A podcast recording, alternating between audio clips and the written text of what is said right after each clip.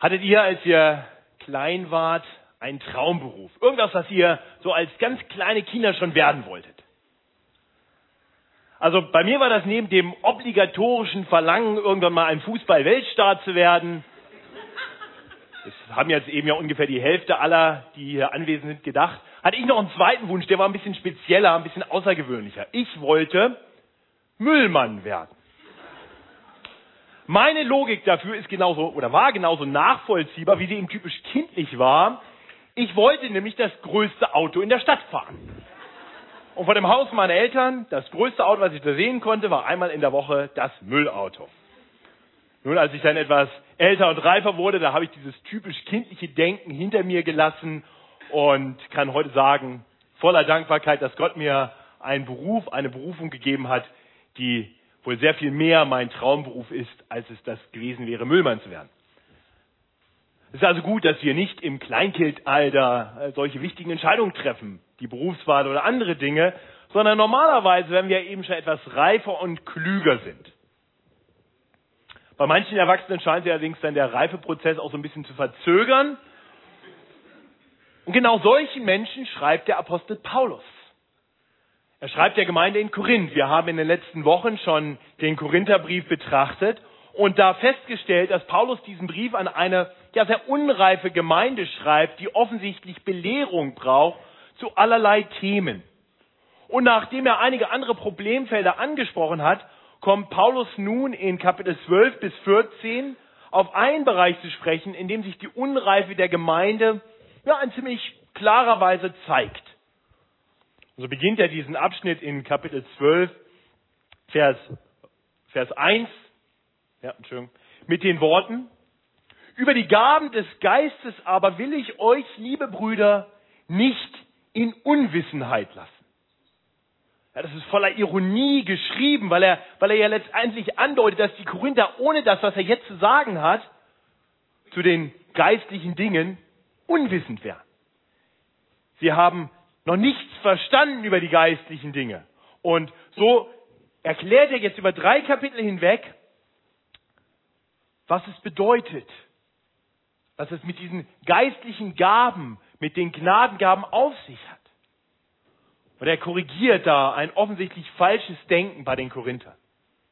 Gleich zu Beginn korrigiert er das falsche Denken, dass es nur darum ginge, was für Gaben jemand hat. Das scheint ihnen ganz wichtig zu sein. Ja, vielleicht hatten sie sogar das Denken, dass ohne bestimmte Gaben man gar kein Christ wäre.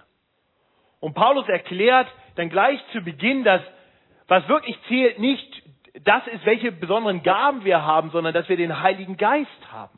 Und das zeigt sich dann im klaren Bekenntnis zum Herrn Jesus Christus. Darum geht es vor allem. Dann im weiteren Verlauf in Kapitel 12, das haben wir letzte Woche bedacht, da erklärt Paulus, dass Gott eine Vielzahl von unterschiedlichen Gaben gegeben hat. So wie er will, hat jeder Gaben bekommen. Nicht jeder alle Gaben, nicht jeder die gleichen Gaben. Nein, jeder hat bestimmte Gaben bekommen, die er einbringen soll zum Nutzen anderer. Und er erklärt dort, dass wir voneinander abhängig sind. Jeder wird gebraucht mit den Gaben, die er hat.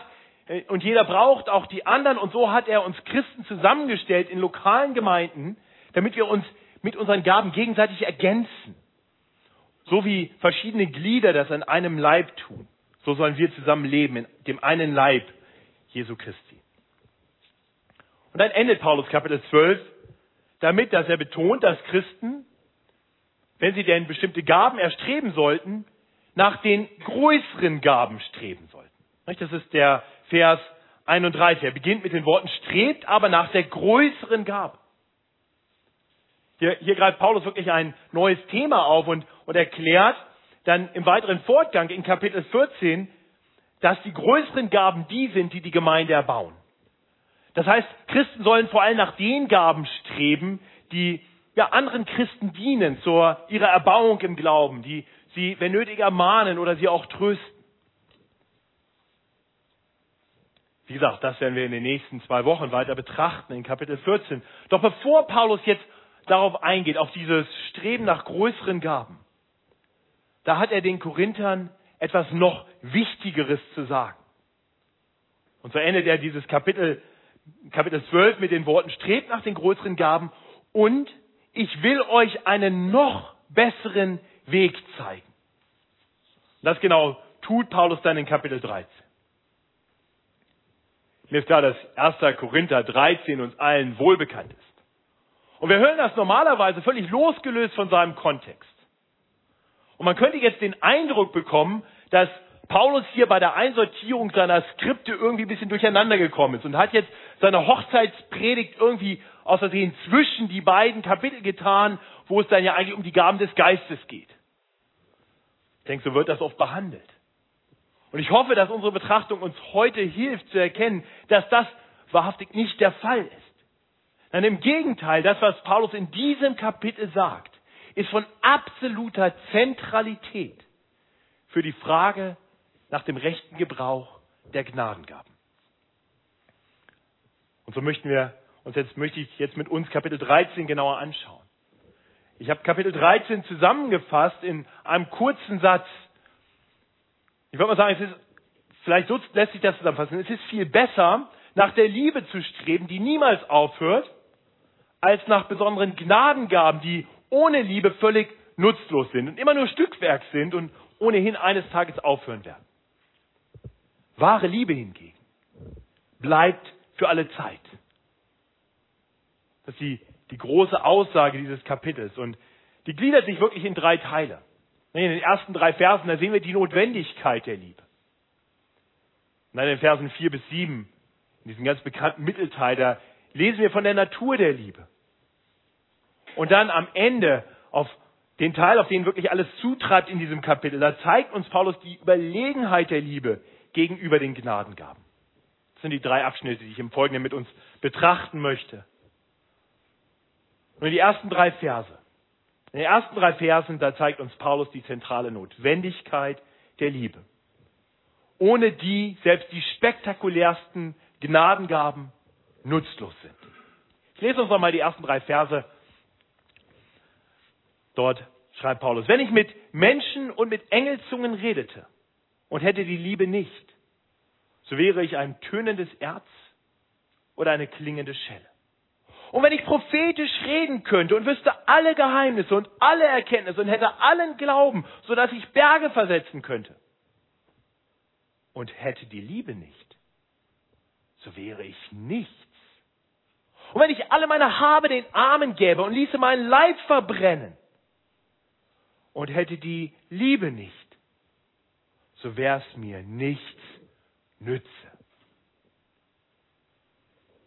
Paulus sagt hier letztendlich, dass, dass diese verschiedenen Gnadengaben, die Zungenrede, die Prophetie, die Worte der Erkenntnis, die Worte der Weisheit, der Glaube, aber auch Großzügigkeit oder selbst Aufopferung, dass all diese Dinge wertlos, nichts, unnütz wären, wenn sie nicht mit Liebe einhergehen. Interessant ist, dass Paulus hier wirklich übertreibt, wenn er die Gnadengaben nennt. Er sagt zum Beispiel, wenn ich prophetisch reden könnte und wüsste alle Geheimnisse und hätte alle Erkenntnis und hätte allen Glauben. In Vers 9 erklärt er dann später, dass unsere Erkenntnis hier auf Erden immer nur Stückwerk ist. Also auf gut Deutsch, er sagt hier, selbst wenn wir die super, duper, ultra fantastischen Gaben hätten, mehr als überhaupt geht, und hätten keine Liebe, dann wäre das alles Schall und Rauch. Völlig wertlos. Vielleicht kann ich das mal in einer Illustration anhand vielleicht meines Ehelebens erklären. Also stellt euch mal vor, ich will meiner Frau in besonderer Weise dienen. Ja? Ich komme nach Hause, bringe den Müll raus, wasche die Wäsche und bügel sie. Ich wasche alles ab, was da an Geschirr vielleicht noch ist. Ich räume das ganze Haus auf. Putze die Fenster womöglich sogar. Und dann lade ich meine Frau in ein Fünf-Sterne-Restaurant ein. Und dann sitzen wir am Tisch und ich greife meine Jacketttasche und hole eine kleine Box raus, öffne sie und gebe ihr einen wunderschönen Brillantring. Boah, wäre meine Frau nicht begeistert, würde sie nicht dahin schmelzen? Ah, kommt drauf an. Liebe Katie, es kommt drauf an, jetzt stell dir mal vor, Stars würde jetzt zu dir sagen, naja, Das mit dem Haus, das Saubermachen, das alles, das habe ich ja nur gemacht, weil ich der starke und du das schwache Geschlecht bist. Das ist ja offensichtlich, sonst wäre das Haus nicht so ein Dreckloch. Und dass ich dich zum Fünf-Sterne-Restaurant einlade, hat einen ganz einfachen Grund. Das hat nämlich damit zu tun, dass ich endlich mal was Vernünftiges essen will. Und dein Kochen kann ich nicht ausstehen. Und das mit dem Brillantring, nur damit du mich richtig verstehst, passt gut auf auf das Ding, weil mein Finanzberater hat mir gesagt, die Aktienkurse gehen demnächst bergab. Und ich will ja unsere, unsere Finanzen irgendwie retten. Und dann habe ich halt das Ding gekauft, weil er mir gesagt hat, Brillantringe, die werden ihren Wert nicht verlieren. Also passt gut auf. Alles Schall und Rauch. Ohne Liebe. Alle so scheinbar so großartigen Taten wären nichts, sie wären unnütz, wenn sie nicht motiviert wären durch die Liebe. Das ist das, was Paulus hier den Korinthern deutlich sagt. All diese fantastischen Dinge, von denen ihr so wahnsinnig begeistert seid, diese ganzen spektakulären Gnadengaben, ohne Liebe ist das alles nichts. Ich möchte dich fragen, strebst du nach Gnadengaben? Ist es dein Verlangen, etwas, eine bestimmte Gabe zu haben, etwas Besonderes zu können, vielleicht etwas Besonderes zu sein? Das ist nicht grundsätzlich schlecht. Aber Paulus zeigt dir hier einen noch besseren Weg. Streb vor allem und zuerst nach der Liebe. In den Versen 4 bis 7 zeigt uns Paulus die Natur der Liebe. Ich lese uns diese Verse noch einmal, weil ich denke, dass sie zum einen so wunderbar sind und zum anderen so herausfordernd, dass wir sie nicht oft genug hören können. Die Liebe ist langmütig und freundlich. Die Liebe eifert nicht. Die Liebe treibt nicht Mutwillen. Sie bläht sich nicht auf. Sie verhält sich nicht ungehörig. Sie sucht nicht das Ihre. Sie lässt sich nicht erbittern, sie rechnet das Böse nicht zu. Sie freut sich nicht über die Ungerechtigkeit, sie freut sich aber an der Wahrheit. Sie erträgt alles, sie glaubt alles, sie hofft alles, sie duldet alles. Mal ganz ehrlich, wenn wir diese Beschreibung von Liebe hören, dann müssen wir doch alle eingestehen, dass wir diesem Liebesanspruch oft nicht genügen. Ich weiß das von mir selbst. Ich weiß, dass ich ganz oft nicht geduldig und freundlich bin, dass ich sehr wenig ertrage nur. Ich bin immer mal wieder recht stolz und ungehörig und selbstsüchtig. Viel so oft bin ich nachtragend, kleingläubig, ja, und werde über Kleinigkeiten schon böse. Ich liebe nicht so, wie Paulus es hier beschreibt. Und ich denke mal, dass es dir da nicht ganz anders geht. Im Endeffekt sind wir Menschen aus uns heraus nicht in der Lage, so zu lieben. Diese Liebe ist etwas, das ist übernatürlich. Diese Liebe kommt von Gott. Christina hat vorhin aus dem 1. Johannes 4 ab Vers 7 diese Verse vorgelesen, in denen der Apostel Johannes die Liebe beschreibt und erklärt, wo denn unsere Fähigkeit zu lieben herkommt. Es fing an mit den Worten, lasst uns einander lieben, denn die Liebe ist von Gott. Und wer liebt, der ist von Gott geboren und kennt Gott. Und etwas weiter heißt es, denn Gott ist die Liebe. Und dann wird diese Liebe beschrieben mit den Worten, denn darin ist erschienen die Liebe Gottes unter uns, dass Gott seinen eingeborenen Sohn gesandt hat in die Welt, damit wir durch ihn leben sollen. Darin besteht die Liebe nicht, dass wir Gott geliebt haben, sondern dass er uns geliebt hat und gesandt seinen Sohn zur Versöhnung für unsere Sünden.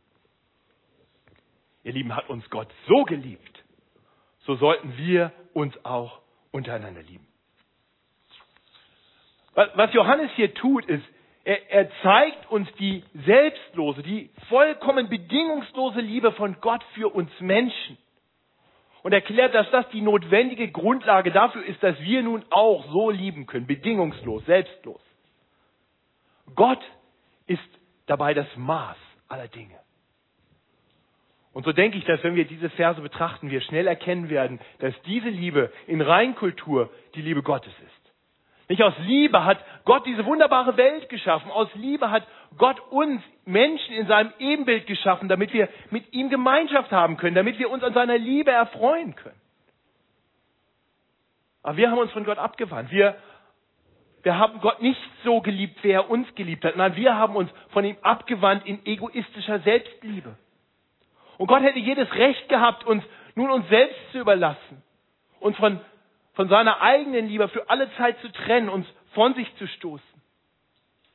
Aber weil Gott die Liebe ist, hat er unsere Rebellion uns nicht angerechnet. Gerechnet. Er hat sich nicht über unsere Rebellion ereifert und gegen uns erbittern lassen und uns verdammt. Gott ist die Liebe und deshalb ist er langmütig und freundlich und so hat Gott uns nicht verworfen, sondern hat einen Weg für uns bereitet, damit wir gerettet werden können.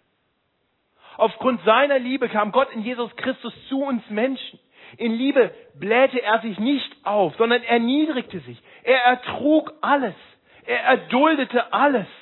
Bis dahin, dass er sich brutal von Sündern an ein Kreuz nageln ließ. Und dort am Kreuz, da nahm er die Schuld all derer auf sich, die, die zu ihm kommen, die ihn anerkennen als ihren Retter und Herrn. Ja, aufgrund seiner Liebe rechnete er den Gläubigen ihre bösen Taten nicht zu. In Liebe litt Jesus am Kreuz und hoffte und glaubte den Verheißungen des Vaters. Und aufgrund seiner Liebe hat Gott der Vater seinen Sohn nicht dauerhaft dem Tod überlassen. Er hat ihn am dritten Tage von den Toten auferweckt. Und er hat ihn dann wieder zu sich genommen in seine Gegenwart, damit die Liebe Gottes dort wieder ihre Entsprechung findet. Aber auch da hat Gott sich nicht in seiner Liebe auf sich selbst zurückgezogen. Nein, in seiner großen Liebe hat Gott der Vater durch den Sohn uns seinen Geist gesandt. Und so ist der Heilige Geist nun uns gegeben, damit wir alle, die wir Jesus Christus als unseren Herrn kennen, durch den Geist, durch die Gaben des Geistes getröstet, ermutigt, gelehrt, korrigiert, im Glauben erbaut werden.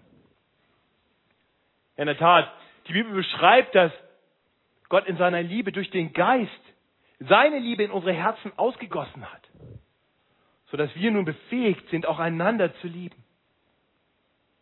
Und, und eines Tages, sagt uns Gottes Wort, werden wir hindurchkommen aus dieser nicht immer liebevollen Welt zu ihm hin, zu dem perfekten, liebevollen Gott, sodass wir für alle Zeit mit ihm leben können und dann auch vollkommen lieben können, weil wir dann in der Gegenwart dessen sein werden, den von Angesicht zu Angesicht sehen werden, der so voller Liebe ist, dass Johannes ihn uns im Johannes 4 beschreibt als den Gott, der die Liebe ist.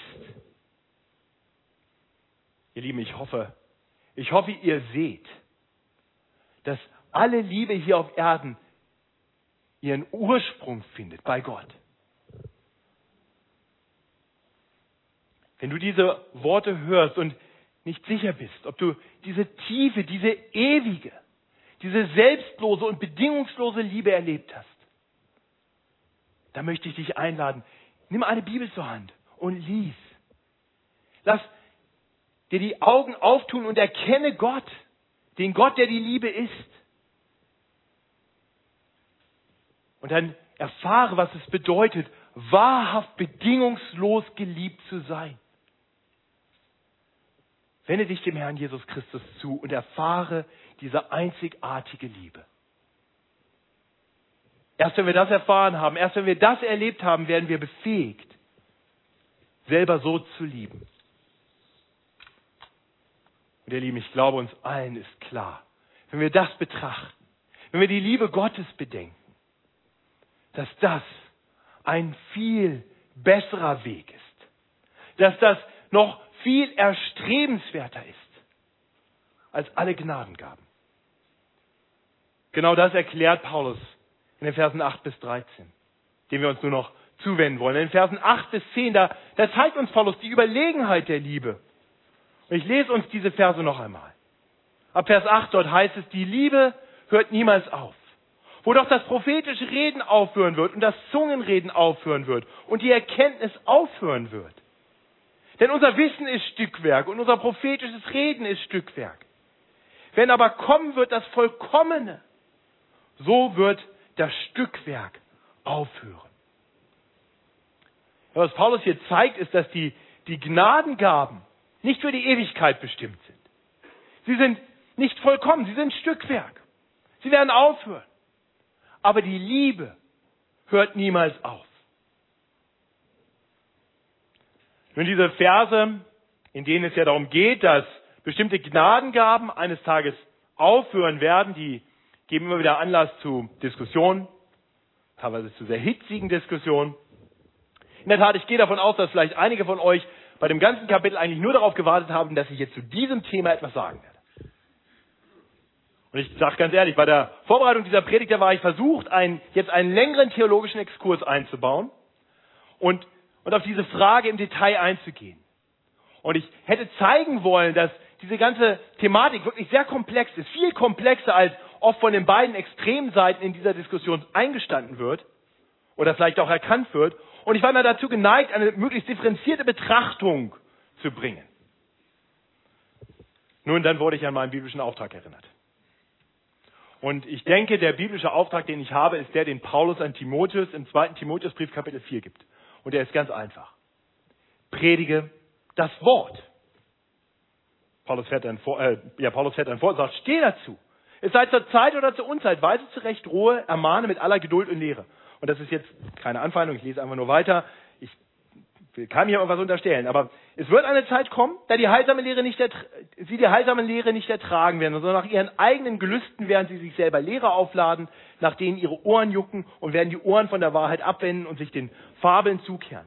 Und dann sagt Paulus, und das ist wichtig, du aber sei nüchtern in allen Dingen, leidewillig, tu das Werk eines Predigers des Evangeliums, richte dein Amt redlich aus.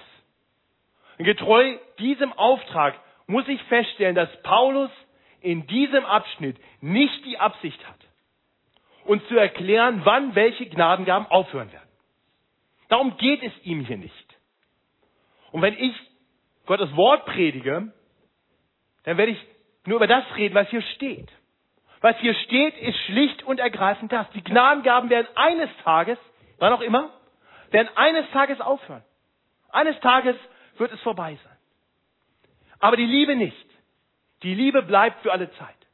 Paulus will uns hier letztendlich eines zeigen, dass die Liebe größer, überlegen ist, ein noch besserer Weg ist als alle Gnadengaben. Und deswegen will ich eben nicht darüber spekulieren, wann sie aufhören und uns dann wegführen von dem, was Gott uns hier eigentlich sagen will. Das Spekulieren will ich denen überlassen, die darin begabter sind als ich. Und ich möchte mich darauf konzentrieren, was Paulus hier sagt. Und ich möchte nicht falsch verstanden werden. Ich glaube nicht, dass Paulus hier in irgendeiner Weise etwas gegen Gnadengaben hat. Im Gegenteil, Paulus findet Gnadengaben super. Er freut sich darüber. Er ist Gott dankbar für die wunderbaren Gaben, die Vielzahl der Gaben. Es ist gut, nach diesen Gaben zu streben. Es ist gut, diese Gaben zu haben, wenn sie denn zum Wohle der Gemeinde eingebracht werden. Das Problem in Korinth war nicht die Gnadengaben, sondern der Umgang damit. So ruft Paulus die Korinther dazu auf, werdet erwachsen und strebt nach dem, vor allem nach dem, was viel besser ist, was bei weitem besser ist und eben wirklich ewig Bestand hat. Strebt nach der Liebe. Genau das erklärt Paulus dann in Versen 11 bis 13. Dort lesen wir, als ich ein Kind war, da redete ich wie ein Kind und dachte wie ein Kind und war klug wie ein Kind. Als ich aber ein Mann wurde, tat ich ab, was kindlich war. Wir sehen jetzt durch einen Spiegel ein dunkles Bild, dann aber von Angesicht zu Angesicht. Jetzt erkenne ich stückweise, dann aber werde ich erkennen, wie ich erkannt bin. Nun aber bleiben Glaube, Hoffnung, Liebe. Diese drei. Aber die Liebe ist die größte unter ihnen. Hier in Vers 11, da sagt Paulus, es ist ganz legitim für ein Kind, kindlich zu denken und kindlich zu reden. Aber wir sollten das Kindliche hinter uns lassen, wenn wir erwachsen werden. Das heißt, wenn ich als kleiner Junge davon geträumt habe, irgendwann mal ein Fußball-Weltstar zu werden, obwohl meine fußballerischen Fähigkeiten, naja, mittelmäßig sind, dann ist das okay. Aber wenn ich heute hier stehen würde mit meinen 41 Jahren und sage, also mein Traumberuf, mein Ziel ist es, irgendwann mal ein Fußball-Weltstar zu werden, dann würde ich sagen, Matthias, komm mal klar, werd erwachsen, Junge. Und wenn ich sagen würde, aber mein Traumberuf ist Müllmann zu werden, weil ich will endlich mal ein großes Auto fahren, ihr würdet mich etwas mitleidig belächeln und sagen, Junge, das ist kindisch. Die Korinther hatten eine falsche Begeisterung für spektakuläre Gnadengaben. Und sie gingen mit ihnen offensichtlich so um wie Kinder mit ihrem Kinderspielzeug. Das ist meins, das kriegst du nicht, nur für mich. Und Paulus hat ihnen schon gesagt, das ist nicht für dich, das ist zum Wohle anderer. Bläh dich nicht stolz auf über die Dinge, die hat Gott dir gegeben. Bring sie ein. Sei nicht auf dich selbst bedacht, sondern denk an die anderen. Lebe in Liebe. Und überhaupt überbewerte diese Gaben nicht. Ja, eines Tages wird das alles aufhören. Und noch dazu, selbst diese Gaben der Erkenntnis, die Prophetie und all diese Dinge, die sind doch gar nicht so vollkommen. Ist das das, was Paulus hier erklärt? Wir sehen jetzt durch einen Spiegel ein dunkles Bild. Wir, wir erkennen nur stückweise. Das ist gut, aber es ist nicht so grandios, wie ihr denkt. Wenn ihr wirklich erwachsen seid, wenn ihr wirklich Verständnis habt, dann strebt doch vor allem erst einmal für das, was für alle Zeit bleibt. Glaube, Hoffnung, Liebe, diese drei. Aber die Liebe ist die größte unter ihnen. Ihr Lieben, das ist meine Herausforderung für uns. Wie ist das mit uns? Haben wir diese Liebe? Die Bibel nennt eine Vielzahl von Bereichen, in denen die Liebe etwas ist, was wir ausüben sollen, was uns kennzeichnen soll. Wir sollen unsere Feinde lieben und die Nächsten lieben. Wir sollen Gott lieben. Wir sollen unseren Ehepartner in der Ehe lieben, so wie Christus die Gemeinde. Ja, wir sollen einander lieben in der Gemeinde. Das kommt mehr vor als alle anderen. Und das ist das, was Paulus hier, denke ich, im Blick hat. Es geht hier um die Gemeinde, um das Zusammenleben in der Gemeinde. Und so möchte ich uns herausfordern. Lasst uns danach streben, in unserer tätigen Liebe füreinander so zu leben, dass das zum großen Erkennungszeichen der FEG München Mitte in dieser Stadt wird.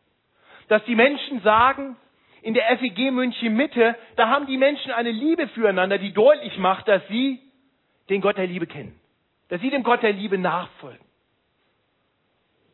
Ja, so wie Jesus betet, möchte auch ich beten, dass jedermann an unserer Liebe erkennen möge, dass wir seine Jünger sind. Konkret heißt das, denke ich, dass wir Menschen, die neu hier hineinkommen, die vielleicht noch nicht so geliebt werden, weil sie noch keine Beziehung haben, dass wir auf diese Menschen zuerst zu gehen. Dass wir unsere Liebe nicht nur konzentrieren auf fünf oder sechs Leute, mit denen wir jede Woche zusammen sind und die wir besonders gut kennen, sondern dass wir ganz bewusst die verschiedenen Glieder in der Gemeinde annehmen. Dass wir gerade auf die zugehen, die uns vielleicht erst einmal fremd sind und die vielleicht auch irgendwie anders erscheinen. Lasst uns ganz bewusst unsere Liebe gerade diesen Menschen auch zeigen, denn die haben es am nötigsten. Lasst uns in Liebe, in unserem Miteinander nicht auf das pochen, was, was uns dient oder was uns vielleicht sogar zusteht, sondern lasst uns ganz bewusst selbstlos darauf sehen, was den anderen dient, was gut für die Gemeinde als Ganzes ist oder was vielleicht der eine oder die andere im Moment braucht. Lasst uns einander bedingungslos und selbstlos lieben gerade weil wir wissen, dass Gott uns so liebt. Bedingungslos, selbstlos. Wir können meinetwegen gleich noch darüber diskutieren, wann welche Gnadengaben aufhören. Ich gehe nachher wieder ins Marianne und ich bin ab 21.30 Uhr gerne bereit, mit euch über diese Dinge zu reden. Wir können auch meinetwegen noch darüber diskutieren, was Paulus genau damit meint, wenn er sagt, strebt nach den größeren Gaben, wenn er doch vorher dreimal betont hat, dass Gott die Gnadengaben so verteilt hat, wie er will. Alles interessante Diskussionen. Aber lasst uns in allem und vor allem darauf bedacht sein, dass unser Miteinander geprägt ist von Liebe. Ich denke, dann werden wir alle unsere Gaben, inklusive unserer jeweiligen Erkenntnis, so einsetzen, wie Gott es will. zum Wohle aller, in Demut. Lass mich zum Abschluss noch eins sagen. Ich weiß, dass ich gut darin bin, manchmal Predigten besonders für andere zu hören. Ich höre die Predigt und denke, Mensch, das ist gut, dass der das mal gesagt bekommt. Der brauchte das heute. Das war hilfreich. Ich habe mir das schon immer mal für den gewünscht. Also diese Predigt heute, die ist nicht eine solche Predigt, okay? Diese Predigt, die ist für dich, ganz persönlich. Weil ich denke, dass wir alle noch Wachstumspotenzial haben in diesem Bereich. Und so möchte ich dich, ich möchte jeden Einzelnen einladen, jetzt noch auf einmal, noch einmal auf die Verse 4 bis 7 zu hören. Und ich möchte dich einladen, vielleicht ganz still Gott zu bitten, dir zu helfen, immer erwachsener zu werden im Glauben, immer reifer zu werden. Die Liebe ist langmütig und freundlich. Die Liebe eifert nicht. Die Liebe treibt nicht Mutwillen. Sie bläht sich nicht auf.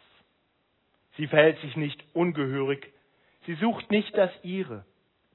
Sie lässt sich nicht erbittern. Sie rechnet das Böse nicht zu. Sie freut sich nicht über die Ungerechtigkeit. Sie freut sich aber an der Wahrheit. Sie erträgt alles. Sie glaubt alles.